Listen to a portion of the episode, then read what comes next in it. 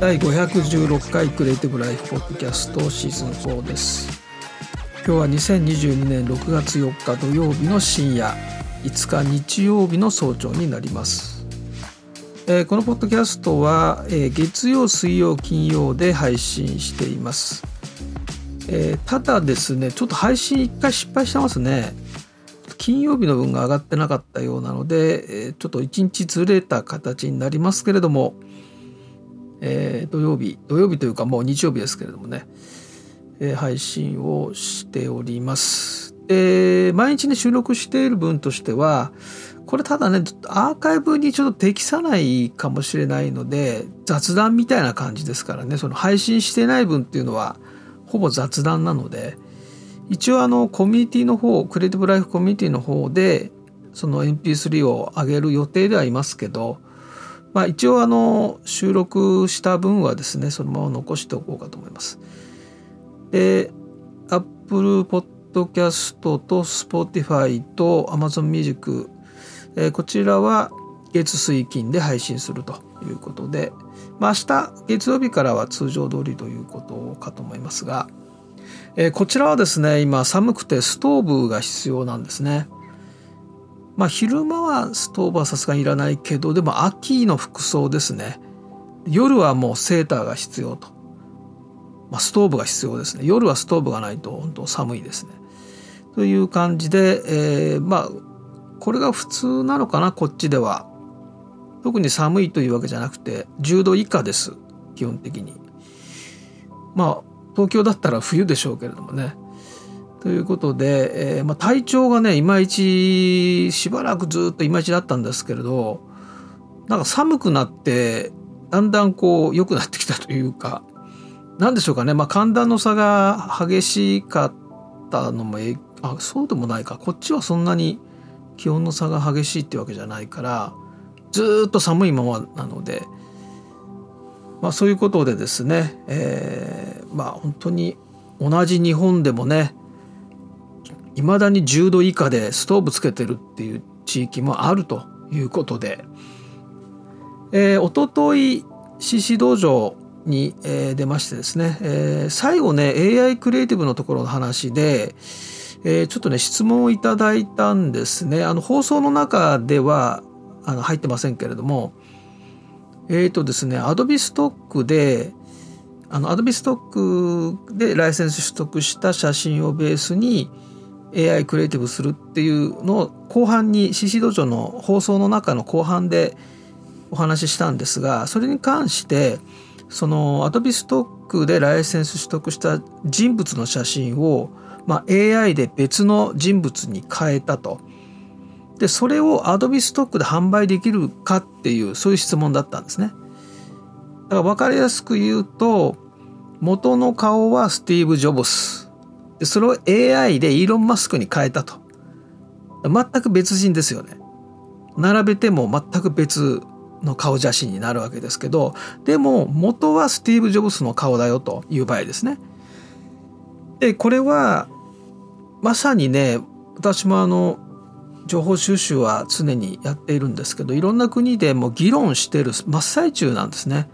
まだその AI で何かを作るっていうことのそのクリエイティブの分野においての AI 活用ってまだそんなにないので問題化されてないんですよね。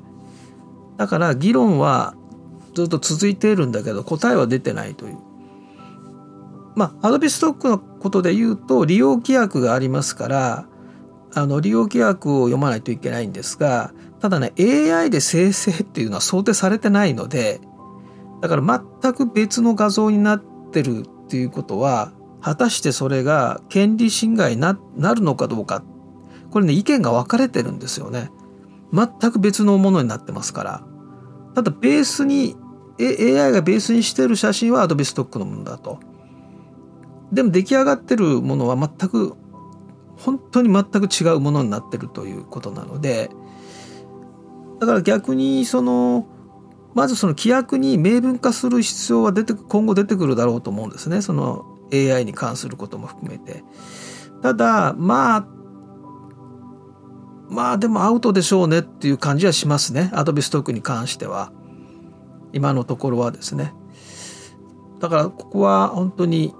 その学者の方でも意見分かれてますからねあと法律に詳しい方でも意見分かれてるのでまずその規約に書いてあればそれに従わないといけないっていうことになるわけですけどね。であとあのフェイクニュースに結構ねもう使われてるのでこの技術は。だから批判的な意見はやっぱ多いですね。このこういった AI で本物か偽物かわからないような画像を作るということに対しての批判的な意見は多いです。それはフェイクニュースで使われていて、まあ、現にたくさんねそういうもの出回ってるっていうこともあるんですけれどもね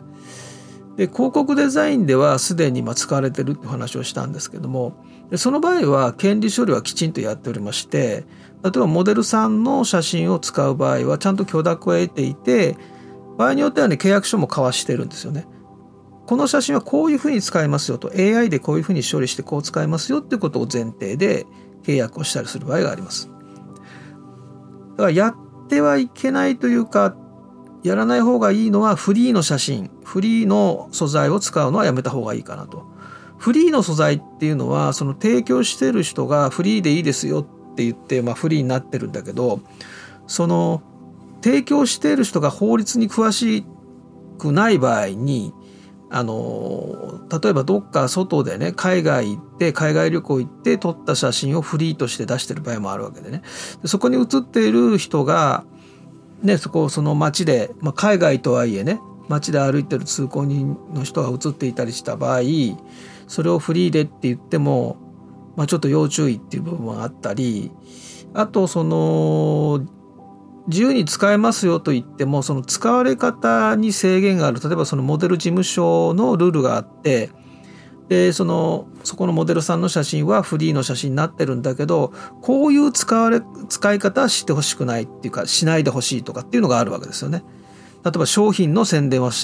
できないとかねなんかそういう細かいルールがあったりするんですよね。でそういうのをちゃんと記載してない場合があるフリーの写真というのは。だから危険でよくバナー広告でそのフリーの写真使って後からあのそれを下ろしてくださいっていうねクレームが来るってのは結構あるんですよね。だか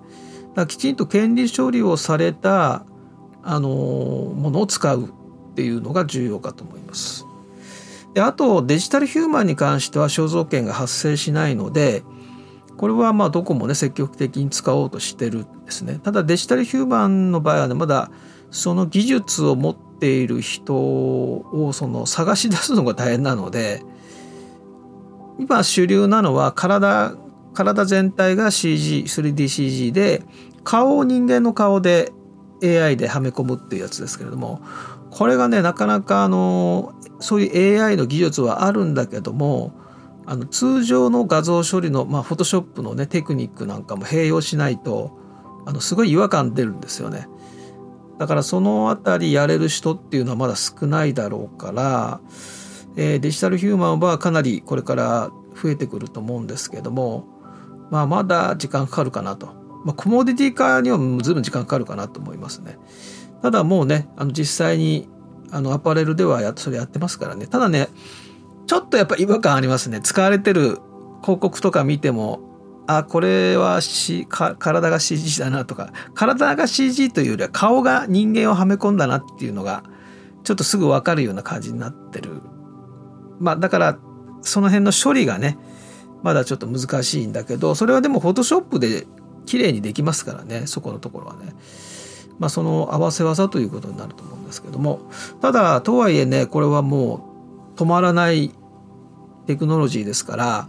どんどん進化していきますので AI を使いこなすクリエイターの人っていうのは一つこう抜き出るんじゃないかなという気がしますね。そういう意味ではその仕事に使わないまでもあの自分でいろいろやっておくっていうね、えー、ことはいいその今後の自分のそのスキルアップに直結するっていうのは間違いないということでまたあの情報が出てきたらですねお知らせしていきたいと思います。えー、アップルの WWDC がですね、えー、日本時間でいうと7日の火曜日だから来週の火曜日の午前2時に、えー、アップルのキーノートがあります。でオンラインなので、えっ、ー、とまあどうですかね。いろいろあの海外のメディアを見て回りましたけれどもまあ OS のまずアップデート。iOS の 16iPadOS の16まあ iPadOS がなんかマルチタスクのね新しい、まあ、いわゆるパソコンに近い感じになるんじゃないかみたいな噂それからハードウェアのところで言うとまあ、次世代の MacBook Air、Mac Pro とかね、えー、そのあたり。で、AR、VR ヘッドセットに関しては、まあ、海外メディアを見る限りなさそうという感じ。なんかまあ、やってるよぐらいのニュースは出るかどうか、そのぐらいはあるかもしれないけど、まあないだろうっていうのが、まあ、お方の見方というかですね。わかんないですけどもね。まあ、メインは OS のアップデートと、まあ、MacBook Air とかねそういうとこじゃないかなという気はしますが、えー、火曜日午前2時でまあ多分その水曜日の朝にはいろんなメディアがもう情報をまとめてますからねまあでも2時だったらまあリアルでねちょっと見てみようかと思いますけれども、えー、今ですねあの日本のアニメの曲がちょっとヒットしておりまして海外で、まあ、ご存知かと思いますけれどもね。海外のあのリアクトが私好きで、まあ、いろんな国のですね YouTube に上がっている、まあ、リアクションムービーですねを見てるんですけど、まあ、ここそうですね。先月ぐらいから急に増えてるのがあのパリピ孔明っていうアニメのですね主題歌「チキチキバンバン」っていうのが やたらと海外で取り上げられてましてあのまあリアクトもありますし踊ってみた歌ってみたっていうのもねたくさん出てんですよね。日本ではちょっとあんまりまだ増えてないんですけどもね。まあピコ太郎ほどじゃないけどなんかすごい人気が出てきてますね。で特にまあ中国台湾とかねインドネシアタイとかね、まあ、もちろん英語圏でも、まあ、ちょろちょろ出てきてるんですけど、まあ、アジアやっぱり多くてですね。でこのパリピ孔明っていうのはまあ有名な漫画なのでね知ってると思いますけど諸葛孔明がその現代に転生するっていうね話で。で今のヤンマガウェブでですね、えー、1話2話3話は無料で読めるようになってるんですけども、まあ、今もまあ連載連載中であ最新の話は読めるのかなだから1話2話3話無料であと最新のが無料で読めてですぐ読めなくなるみたいな感じですかね。で、まあ、この漫画を4月からですねテレビアニメが始まってるんですがでそのテレビアニメの主題歌がこの「チキチキバンバン」っていう曲で、えー、このクイーンダムっていうね女性ユニットこれはあのまあなんかいろんなそのグループから選抜されてこの曲のためだけに結成されたユニットらしくてあの具体的にそのビジュアルとかないんですね。クイーンダムって名前ついてるんだけどもこの人たちですよっていうビジュアルが一切なくて要するにいろんなそのグループに所属してる人から選抜してやってるのでだからまあこの曲のためだけのまあユニットっていうことだと思うんですがでまあそのオープニングのテーマでえーとね、4月にアップされてるのでそのアニメのオープニングがですねでそれが今890万再生ぐらいで、まあ、すごい勢いで伸びてるわけですけれどもでこれねあのただねこのこれだけじゃないんですよねビデオっていうのは。っていうのはこれ、えー、と元の曲はハンガリーの歌手でジョリーっていう男性の方が歌っていた曲これね何ていうのかハンガリー語な語なのでちょっと間違ってるかもしれないけどブリブリキライブリキライっていう曲ブリキライっていう曲ですねハンガリーの言葉です。2013年ですから、まあ、9年以上前の曲なんですがでこの曲をえ日本で実は2020年の夏にですね ABEX トラックスからあの配信されてんですねこのハンガリーの曲が。でその時にこのハンガリー語の曲名じゃなくて「あのチキチキバンバン」っていう曲名っていうか歌詞がもう「チキチキバンバン」ってあの連呼するような歌なのででそれがまあ結構話題になってでそれをまあこれはだからハンガリーの人が歌ってる曲なんですけどねその2020年に配信されてるのは。それを今回アニメの曲でその日本語でこの女性ユニットが歌ってるっていうのが今ヒットしてるわけですね。非常にあの何でしょうかね90年代後半のとか2000年あたり初めあたりのですね、えー、このちょっとこうテクノっぽくて誰でもなみんながこう一緒に踊れるようななんなんでしょうかねモーニング娘。のあの初期の頃のようなあんな感じの非常にこの明るい歌なんですけれどもでそれを、えー、その歌歌ってみたとか踊ってみたとかって海外の人たちがやってるわけです日本語で歌ってるわけですねアニメの曲を。まあアニメの曲強いですからねやっぱりね。それであのおすすめなのはですねあの YouTube で上がってるんですけどこのハンガリーの元の曲ねを歌ってるジョリーという方のそのミュージックビデオとこの今のアニメのね主題歌をマッシュアップしたのがあってそのシンクロ率がすごい高くてびっくりするぐらいの出来になってるっていうのが上がっててまあカバー曲ですからねまあシンクロするんだけれどもそれにしてもそのすごいなとハンガリー語と日本語を合わせ合わせてるんですよね。合わせてとかそのマッシュアップして、まあ、やってるものなんです。まあ、ちょっとこれマッシュアップなので権利処理的にちょっとリンクはできないんですが、まあ、YouTube で探すとすぐ出てくると思うんですがで何でしょうかねああとねその3時間ぐらいそのこのチキチキバンバンの曲をですねつなげて延々と3時間ループで聴けるっていう映像もアップされたりまあだからまあ要するにそのヒットしてるということなんですけどもじわじわですね。でこれがそのヒットしてるあだからコメントとかほとんど英語とか日本語以外の、まあ、日本語も少し入ってますけどもね他の言語が多いっていう感じなんですがなぜヒットしたのかっていうことに関していろんな人がねその話してて、まあ、海外のこういったその音楽にの専門家の方がですね、えー、どうしてこの「チキチキバンバン」が今こう話題になってるかみたいなことを話しててまああれでしょうね。コロナがやっぱり2年以上続いてあとまあ戦争が始まったりとかね、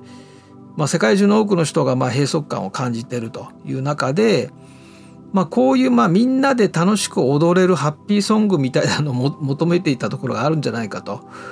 いうことでこれね曲を聴くともうまさにもうこれは当てはまるかなっていう感じがしてですね。あのまああのピコ太郎の時はちょっとまたあれも拡散の最初のねいくつかの最初のきっかけがいくつかあったんでそれとはちょっと違うと思うんですけども時々こういうなんですかね日本の曲というか、まあ、今回アニメですよね。アニメの主題歌がなんかいきなりこうヒットする話題になるみたいなね。でそういうことが起こるんですけれども、まあ、それには何らかのそのきっかけっていうのがあってまあ、その辺りすごい面白いなと思って見てるんですが、まあ、ぜひあのパリピ孔明のチキチキバンバン、まあ、漫画もアニメも意外と面白いですね。ただね三国志をちょっとおちょくってるみたいなふうに思われる方ももしかしたらいるかもしれないけどまあ全然別のエンターテインメントとしてね楽しめるようにはなってますけれどもね。ということであの突然出てきたのでちょっと注目してたんですけれども。でまあこの音楽とアニメーションがねとても強いっていうことで前からあのずっとねこちらのポッドキャストではそのお話をしていて、えー、今 3DCG 勉強会で、えー、あ第6回目が一応に今月の25日にまた予定していますけれども、えー、ここであのシネマティックグラフィックノベルを作りますっていうことでやってるんですけれどもそれもアニメーションを YouTube でアップすると。もちろんその音楽を入れたりもするわけですけれどもこの辺りすごい今回のねこのパルピコンベイのですね主題歌がいきなりこう海外でたくさん見かけるようになるとですね、まあ、その可能性っていうのはますます出てきてるかなという感じもして、えー、まあその話題になるとかっていうのは別としてもまずはその一人でアニメーションを作るっていうねことが2分20秒なアニメーションを作るということが、できるんだっていうことをちょっと示したいということでいろんな人に参加してもらってっていうことで、まあ、やってるので、まあ、これはこれでねどんどん進めていきたいと思います。でそんな中ですねあのずっと遅れに遅れていた、えー、高校生のための動画制作の先行トライアルをですね12日のですね日曜日に予定をしています。でこれに関してはもう先行トライアルの募集はもう終わっておりますので、えーと、この日にまた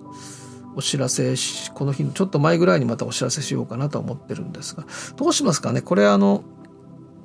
もう忘れてる人多いと思うんで ちょっともう一回だけ言っときましょうかね。パスワードを。これ、ね、リリックですパスワード。というのはリリックビデオを作るからっていうことなんですけどね。これね4月の6日5日6日ですね。4月の6日水曜日に第460回のポッドキャストで、えー、この高校生のための動画制作の先行トライアルの、まあ、視聴パスワードをお知らせしますって一回話してるんですね。えー、それはリリックですというふうに。リリックって英語でリリックですけれどもね。あのリリックビデオって検索するとリリックビデオって何かというと,、えーとよくあの歌の歌詞歌詞をメインモーショングラフィックしたミュージックビデオってよく見かけませんかね。通常のアーティストの、まあ、ミュージックビデオっていうのがあってでそれと別と別にアップロードされるものなんですけれども、えー、同じまあもちろん同じ曲を使っていてでその歌詞ですね。歌詞がただ出るんじゃなくてなんか歌詞がこうモーショングラフィックして要するにその歌の歌詞をあの見せるためのですね前編にわたって曲とこう連動した形で歌詞が表示されるっていうビデオをリリックビデオと言ってあの結構ね日本のアーティストあそれこそあの XG とかね ABEX の XG とかもあのリリックビデオを出してましてそれもやっぱりその歌詞がねこうアニメーションしながら曲に合わせてこう出てくるようなビデオになってるんですがそういうの専門に作る人も海外にいてそのリリックビデオを専門に作る人がいてその歌詞をねモーショングラフィックでかっこよくこう出すみたいなのが得意な人が、まあ、専門でやってるんですがあとまあビジュアライザーっていうまた別のミュージックビデオもあったりするんですがで今回ですねこの高校生のための動画制作の先行トライアル先行トライアルは社会人向けなので社会人の人に一回受けてもらうという目的なんですがこのリリックビデオを使うんですが、えーと、日本語の音楽を使うんですね。で日本語で歌っている曲を使ってでそれのミュージックビデオを作るんだけれどもあもちろんこれはね無償で利用できるあの音楽のアーティストの方で無償でね自分の曲を提供してるっていう方がいてでその方から提供していただくんですがその日本語の曲に合わせてその歌詞をねこう動かすっていうような、え音楽ビデオをですね課題として作るっていうのが今回の先行トライアルの内容になってます。でプレミアメインはプレミアプロです。で一部アフターフェクツも使う。ですからアフターフェクツとプレミアプロと両方あのパソコンにインストールしていただいてで、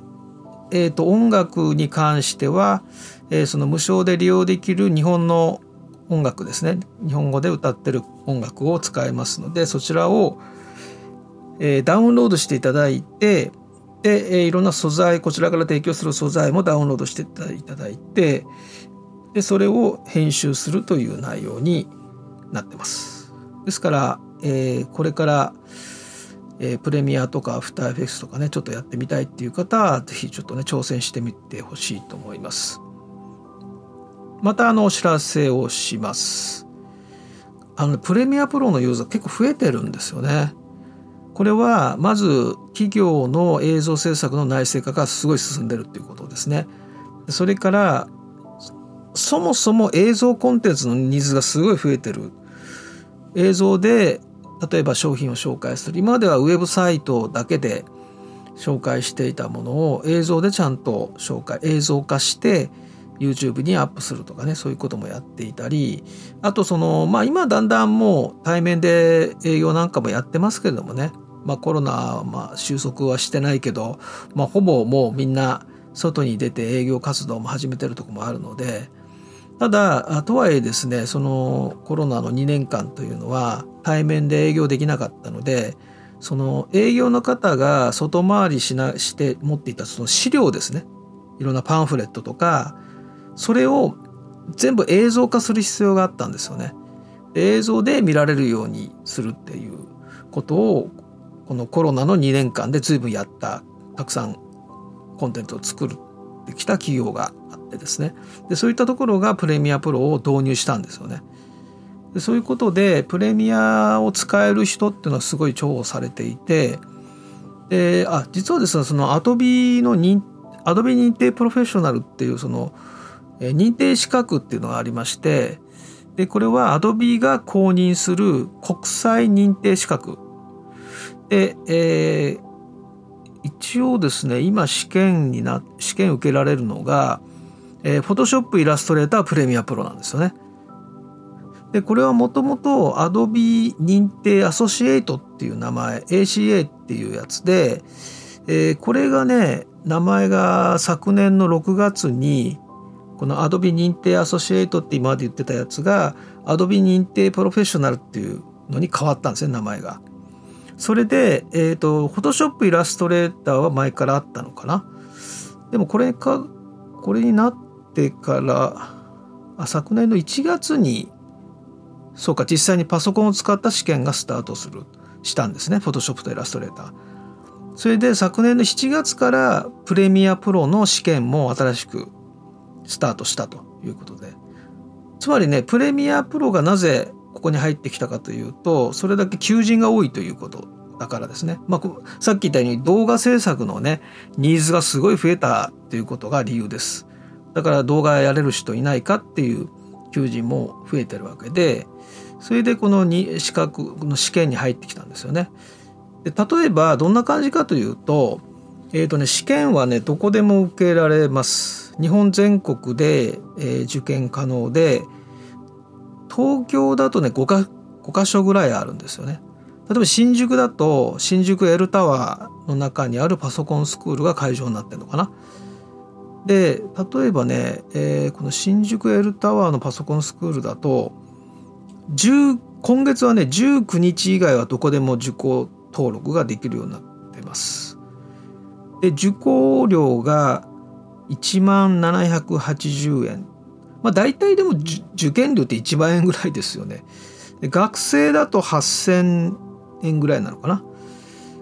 で合格するとあのアドビからデジタル認定証というのが発行されると。一応アドビの公式の認定資格になってますからもちろんアドビから認定証が出ると。でこれでグローバルなので日本だけじゃなくていわゆるその国際認定試験って書いてある国際認定資格にやってますからだからこれをその、まあ、どっか就職するとか転職するという時にこの証明書を見せるということになるのかな。ということで、まあ、つまりそのぐらいプレミアプロのをその資格になってるぐらいだから、まあ、それだけ求められてるツールではあると。イラストレーターフォトショップとプレミア今。この3つが受験できる。えー、っとですねどういう試験かというと試験時間が50分。で試験は全てコンピューターがだからコンピューターがあるの会場なわけです。全部。どこの全国どこでも会場があるんだけれども地方だとちょっとないかもしれないですけどね。これはあのこのページを見るとそのマップからですね検索することができます。日本地図のマップから検索できるんですけどで試験時間は50分それでコンピューターに向かってだからコンピューターベースをテスティングっていうあの形式ですねパソコンを使って試験を受けるでなんか選択したりドロップダウンからメニューから選んだりとかクリックしたりとかっていうそういう試験とあとその実際にプレミアプロだったら実際にプレミアプロを使って操作する実技試験っていうのがあります。だからそのコンピューターを使ったいろんな選択の試験と、え実際にそのプレミアとかイラストレーとかフォトショップを使ったあの実技試験っていうのがあるとそれで50分ですね。ということですね。だからまあどうでしょうかね。まあ、フリーランスでやられてる方は特に必要ないと思うんですがこれから就職とかね、えー、転職とかって考えてる方はもしかしたらまあ1万円でまあどうでしょうかね分からないけど合格ね。それは言えない分かんないね。落ちる人は落ちるかもしれないので。まあ、ということでまあそのプレミアプロ今回ねやりますので是非あすいません。この認定資格に対応したものでは全然ないですから。これあくまでも高校生のための動画制作高校講座の先行トライアルなのであのこの試験の方とは全然関係ないのであくまでもあの高校講座を社会人の方にもやってもらっていろんな意見を聞こうっていう目的なのでで、まあ、レリックビデオを作りますよということで、まあ、これについてはまたお知らせをしたいと思います。はい、ということで、えー、また明日。すいません、また明日じゃないね。えー、あ、明日でいいのか。月曜日だから。そうね、一日遅れたんで、えー、月曜日